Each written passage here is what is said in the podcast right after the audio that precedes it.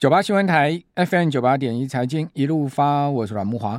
好，今天下午四点啊，润泰双雄召开记呃这个大呃说明会，好，重大讯息说明会哈，就是呃宣布了呃因应的净值大减因应的方案哈，啊这个记者会了哈，重大讯息记者会啊，那两家公司呢双双变更第二季的会计政策，改采公允价值啊，让净值不减反增。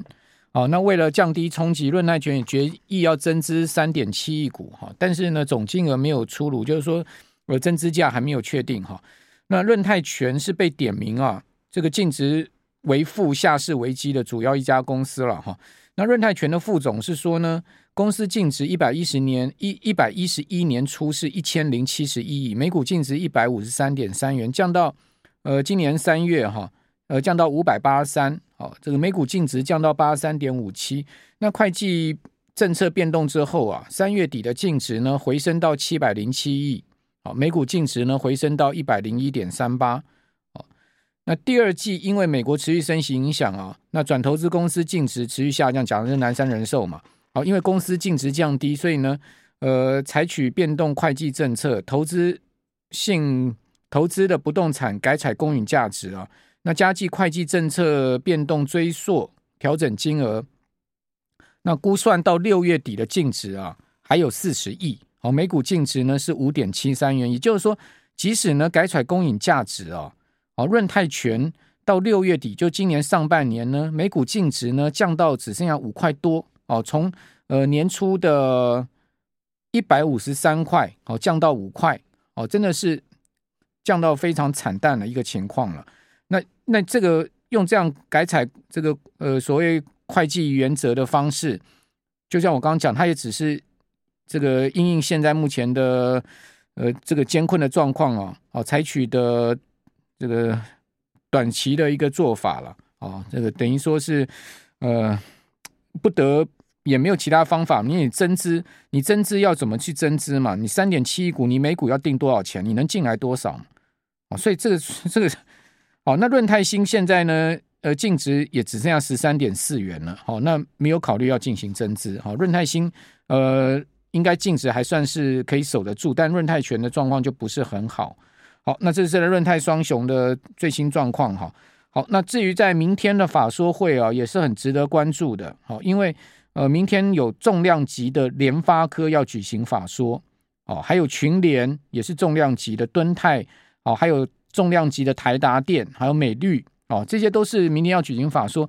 那最近举行法说的公司哦，隔天股价都大跌，几乎都大跌哦，很少人那个有庆祝法说的哦。连呃，星星昨天法说，今天早盘股价一早就跌停锁死哈、哦。那星星说呢，第三季市场需求跟第二季差不多，好、哦，载板呃，为也是一样的状况，好、哦，所以连窄板也都是跟第二季差不多。那代表什么？代表就已经不成长了。哦，那这个之前大家都很看好 ABF 板，然后认为说一季会比一季好，一直要好到明年甚至后年，现在已经不成长了。好，那稳茂七月二十六号法说，七月二十七号股价呢也是几乎跌停了，哦，盘中跌停了，哦，收盘跌九趴多。那稳茂说第三季营收要季减二十四到二十六趴，毛利率呢要减九个百分点，哦，然后会创下挂牌以来的毛利新低啊。哦，资本支出由一百二十亿下修到八十亿，哈，这个等于说减了三十趴的资本支出。哦，那智原七月二十六号法说会，七月二十七号，哦，就昨天股价大跌八趴。那智原说呢，第三季营收受到库存调整，季减个位数百分点。好，矽智财营收维持季增哦，但是 NRE 跟 ASIC 的产量营收较上季会出现衰退，而且毛利率也会出现季减。两到三个百分点，哦，股价就跌八趴。盛群七月二十五号法说，七月二十六号股价重挫八趴。哦，那盛群是说，呃，整个通路加公司的库存已经高达九个月。哦，所以这些问题啊，就已经凸显出来，整个现在目前电子产业从上游到下游啊，全面的问题。好，那我们马上呃这一段来谈一下这个全球景气跟呃，包括经济学人都说，哦，晶片业会迎来一个所谓的超超级大萧条。那这个经济学人是夸张吗？哦，还是说他真有所本？哦，他这个说法也是很震撼，就是说超级大萧条，用这样子的一个说法，我们赶快来请教红利投信投资策略部的邓胜明邓副总，邓副总你好。主持人好，各位听众大家晚安。好，那呃，我们今天透过直播的方式访问邓副总。邓副总，经济学人其实也蛮有 position 的，也也蛮有 credit 的。他他也连续的这样讲晶片业、半导体产业，您觉得他会不会太 over？还是说呢，他真的有所本？就是说，现在目前我们怎么看到状况，就是朝这个方向在走。你你看，美国那个晶片法案都推出来了嘛？那刚过，那而且你很少看到美国针对。呃，单一产业，特别是像电子产业这种高成长产业，来提供这么大的一个补助，而且是租税方面，呃，我我我不能说是杯水车薪，但基本上是一个投石温度，也是代表一个指标性的一个意义，就代表因为你你基本上你去做这个补贴的话，你就是预期到就是这个竞争力的一个问题，还有就是当然是美国美企在全球的竞争力问题，还有一点就是他担心这一块。那也有国安的一个一个考虑嘛。那不管怎么样，在这个时间点敏感的时间点去推这个晶片的法案，除了政治性意涵以外，其实对这个产业来讲，等于它需要这样的活水源头去支援哦。那而不是只是靠纯靠市场的力量。那另外一点就是，呃，市场其实对，其实是市场反弹了哈。看了一下标普五百，其实从呃最深的三千六涨到现在也十十个多 percent，十个 percent 左右，十点五。那但是。整个市场很多的一些论点还是在担心衰退，还是还是你看这个十句话里面也还是不脱四五句在讲衰退的一个一个事情。那你看那个殖利率倒挂已经从七月初到现在，其实这个趋势好像也没有扭转。所以即使是市场有反弹，感觉这个问题还是在那边。等于就是你另外一点你去看，就是这个反弹是反弹起来，但是整个来讲好像。市场对这个风险未纳的这个兴趣，呃，等于就 appetite 这个兴趣好像不是非常强烈，等于就是 ETF 有一点回升，但是 mutual fund 还是在流出。所以从这个用脚投票的角度去看，还有就是，当然啦，市场去这个是一个滚动性的调整，等于就是也要看财报的状况是怎么样。我我倒是呃在比较多的负面的因素里面看到一点。好的现象就是市场开始有时候把一些，比如说你营收，像这个金牙股最近这这几个 Alphabet，它等于它数字不是很亮眼，等于就是稍微比市场预期好一些，或者说财测好一点，或者说没有像市场预估那么差，即使是不如预期，哎，股价还是会有一些正面反应，就代表市场的风险未纳有一点点兴趣，有点回来了。坏消息不不全用坏消息来来解读，这个是这个现象是好的。但是这个整个大船引导的一个方向哈，等于就是担心这个经济的负增长这个基调，我觉得还是有市场的担心，你不能说一夕之间就完全就抹灭掉。那这个把坏消息当好消息，不可能持久嘛？因为它毕竟就是坏消息，对不对？它只是说，呃，因为先前跌多了，大家这个风险。呃，风险的位位纳，就像您刚刚所讲的，风险位纳暂时的转变，它应该不会是一个可以持可持续性的一个事情吧？如果看均衡的一个指标，比如说牛熊指标啦，那那方面其实我都还没有看到回到百分之四十以上，不要说回到五十五十趴以上，都还没有，它还是在三十趴附近挣扎哦。那但是之前是跌到太跌得太深，太太极端，等于就是说，如果说你看空的比例是八成，看多比例是两成。它已经到一个比较极端的一个一个现象，而且是所有的指标全部导向一个方向去去去去挤压，所以等于就是太太拥挤了，看空的人太拥挤了，那造成一个结果就是这个能量一定往反方向去疏解哦。那还有一点就是联总会的一个一个态度嘛。那联总会昨天当然也也蛮妙，其实挺有意思的。联总会其实我我左看右看鲍尔的一个说法，我没有觉得他非常鸽派，就是。他他是他其实预留了一些伏笔，他说下一次就是九月份，嗯，还是有可能会再升很多啊，就是比一般平均，呃，所谓的一般平均可能就升一次一码两码状况，还是会大升息的可能性啊。但是市场就觉得，哎，你你你你开一扇门，就是包含你的那个路径升息路径，可能呃今年三点四，明年可能年初三点八，可能就这样，等于就市场就先自己先定掉了，等于就是因为之前也太。也也也跌太多了，然后市场也过于悲观，那就这样去解读。其实我我没有觉得联总会真的是非常鸽派，只能说相较之下，他之前这么的鹰派，几个月之前这么的鹰派，你要是跟之前比，那的确现在是比较鸽的。但是如果你以整年度的角度去看，今年哪是鸽派啊？今年就是升息啊！就市场就是短暂的解读他想要听的东西啊。比如说，他昨天耳朵有听到的，就是比较听到，就是说，他说，呃，适度的减缓升息，在某个时间点是恰当，就把这句话扩大解读，让股市大涨嘛。他就不去在乎您刚所讲的那一句话嘛。那这个就是市场的反应，但是这市场反应能持久吗？呃，过去三次，三月、六月，呃，我有统计，那个三月、六月、五月，联准会升息当天，股市都大涨，美股科技股都大涨，那隔天全部都跌回来啊。似乎就不能持久啊。对，那我手边看了一些资料，也是担心这个问题。就是你如果说你你你经济的状况啊，当然就是它现在来讲的话，等于有一个比较大的风险，就是你你你这样的一个情况哈，这个反弹能能多持久？手边看到一些一些呃第三方的报告，感觉上持久的可能性相对比较低一些些。等于就是你现在。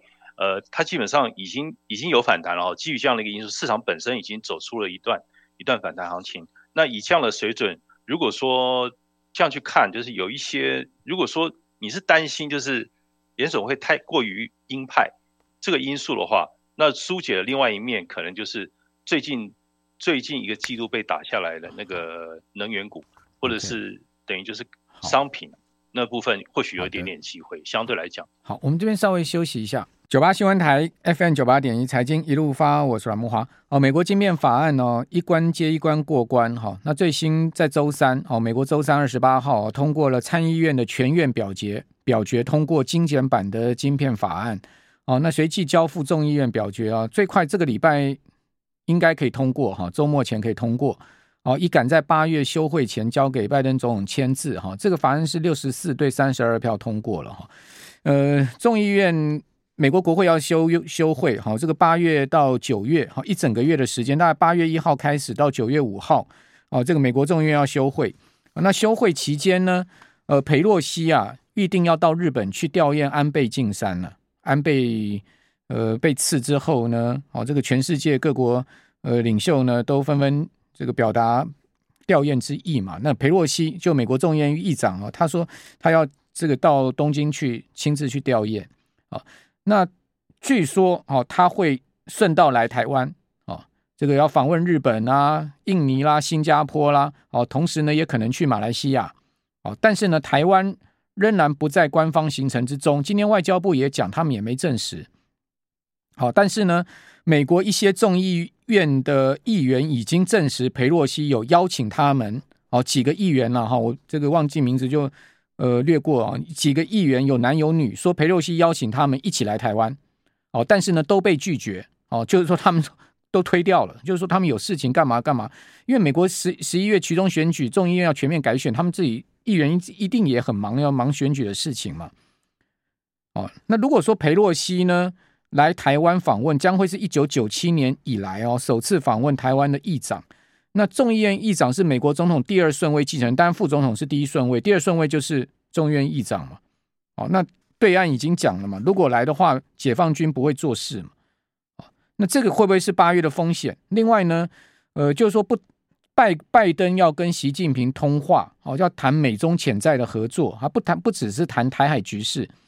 哦，这个白宫说，呃，即将登场的习拜会也会讨论美中潜在合作领域。那如果裴洛西要来谈要来台湾的话，你觉得他们有能谈出什么呢？哦，那我看美国那个参谋总长哦，联席会主席那个米利将军哦也讲话了嘛。他说，如果裴洛西要来的话，美军一定会护航，就是说派呃美军保护裴洛西。哦，但是呢，他他也讲了说呢，你总不能把整个舰队带去。哦，这个话是什么意思呢？就是说。其实讲实在，美国军方白宫不愿意看他来嘛。讲白话就是这样子嘛。你要把我们整个舰队拖下去吗？哦，你要呃让台海出现什么样的状况吗？那裴洛西要不要来？他自己要考量这些事情啊、哦。那当然，对于股市的投资来讲，我觉得八月份我们也要考量这些事情。好，那我们继续来请教红利投资投资策略部的邓胜明邓副总。呃，邓副总，您这次带来一份报告，好说呢，呃，现在目前股市有。稍微缓解，但是还没有亮出绿灯，是吗？是。他的意思是说，也当然几几点哈，其实我看了一下，他他讲了十个点，那每个点其实不一定是完全紧密的相关哈，但他大概是越排到前面的点越越重要。第一个就是他讲到就是说，现在是放松了，等于是有点稍微解脱，短期解脱。但是就金融的那个状况 （financial condition） 的 index 来讲的话，其实这个圈圈你还没有完全脱离它的魔掌啊，等于就是你对通膨的一个一个担忧。还有就是之前股票下来，还有就是债券利差扩增。当我们注意到，在最近的一两周，这个状况的确是明显的一个缓解。还有一点就是说，呃，整个状况好，等于就是这种 relief 这种放松，可能会让市场开始对一些比较高的一些收益的东西，或者甚至之前被打得很惨的那个商品价格，可能或许会有一点点兴趣啊。但问题是，市场现在其实是还是非常非常担心，就是。呃，就是今天晚上要公布这个 GDP 嘛，虽然就是认为是浅层的，等于就是可能还会呃增长个零点四、零点五，但是 recession 的这个担忧其实是一直一直都在的啊。你看之前那个周期性的股票被打得好惨，那但是最近有反弹嘛？哦，最近有反弹，因为为什么周期性股票很惨？因为这个东西 inflation 如果说通膨非常的粘着的话，这种周期性股票会被打压的啊。嗯，等于就是当然我们当然看到油价价格有掉下来了。但你也可以看到通膨预期其实也下来，通膨五年的那种通膨预期明显是下来，那等于这个市场等于就是他认为这个峰期这个峰值是不是有有机会过去了？那所以市场蛮担之前很担心联准会是不是下手过重，嗯，那下手过重这种担忧也造成市场自己螺旋性的一个下滑。现在看起来，呃，联总会应该不至于下手过重嘛？那至少以他来讲的话，他还是。他还是某种程度在呵护这个市场嘛？如果是这样去看的话，这就是为什么市场呃现在觉得还是有可乘之机的一个原因嘛。只是说等于你你去，大家很担心下手过重，对不对？然后也担心也也也担心这个等于经济衰退。但经济衰退的这个担忧有点有点有点 relief 了，有点放松了，然后也。这个对下手过重，联总会也也过去。但是大家知道一件事，就是成长和通膨，它是一个非常复合的东西。等于就你没有办法一竿子打翻一条船，说现在哎呀不会啦，不会不会下去了，一定上一定上去，增长一定上去，然后通膨一定下去，增通膨也不会再过去。它就是一个持续的一个一个一个状影影响的一个状况。那你你你现在来看哈，这个等于就是通膨的一个预期。你你现在看到呃离开了之前的一个危险区。那还有就是联准会不至于下手过重，对不对？至少我们看到那种红字，那种非常非常的危险的一个区域，感觉上有点有点慢慢在离开。你看到的就是市场直接就是目前它的一个价格的一个缓解。那这个报告本身前半段有点在讲讲这个部分。那现在还现在现在。就是说，看了这个报告，市场没有完全亮绿灯，但是呃，情绪有所缓解，没有那么紧张了，没有那么紧绷了。现在是一个买股票的美美股抄底美美股买买美股的一个机会点吗？还是我们要再等等呢？您呃，您的看法跟整个机构法人的看法是怎么样的？他这个报告本身讲，他觉得就是打到最低的应该是人民币，境外人民币 CNH，他他提了一个看法，然后他觉得他，他说人民币怎么样？他说人民币，对他觉得，对他觉得人民币其实打到打到打到蛮深。那相对来讲的话，不管是他们内部的政策，还有就是整个整个估值来看，他觉得就是过度过度抛售。那他觉得这个另外一点，这这个是人民币的部分。另外一点，他觉得短期来讲的话，商品有点有点有点被抛得太深了。那他觉得这个东西一定会有一些，一定会有一些反向的一些走势。另外，他觉得整个大盘的一个原物料价格又要再上来了，就对了。对对对，就是说这种疏解其实应该要带动那一块的，因为他觉得那种之前担心的那个供应链的那个等于断裂的这个问题，那相对来讲，他他看到这个状况，等于就是这个断裂的状况其实是在改善之中的。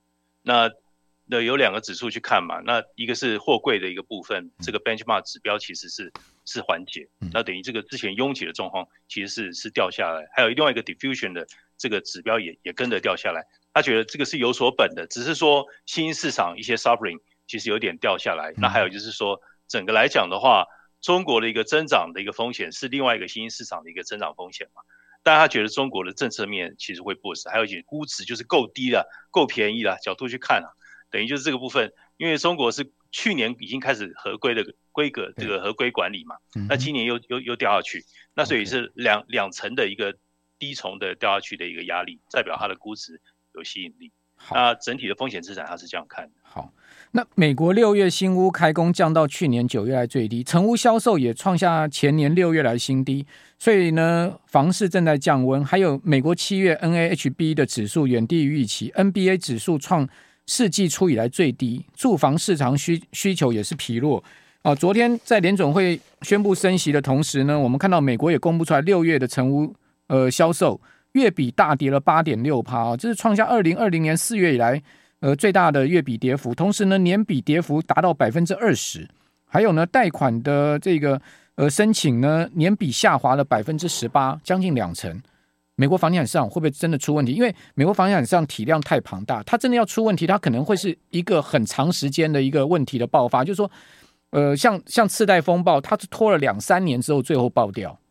从呃，从大概零四、零五年、零六年之后开始就出现问题了。零六年一直到零八年，整个次贷爆掉。那这一次美国房产会不会拖，也是同样拖个两三年之后最后爆掉呢？我现在这个地方不敢妄言哦，但是就是 mortgage rate，我看到那个长天期的，就三十年的 mortgage rate 的确是呃高悬不下。那你在升息的时候，这 mortgage rate 怎么会不反应？那这个来讲的话，等于就是你之前超便宜的资金成本的一个时代过去了。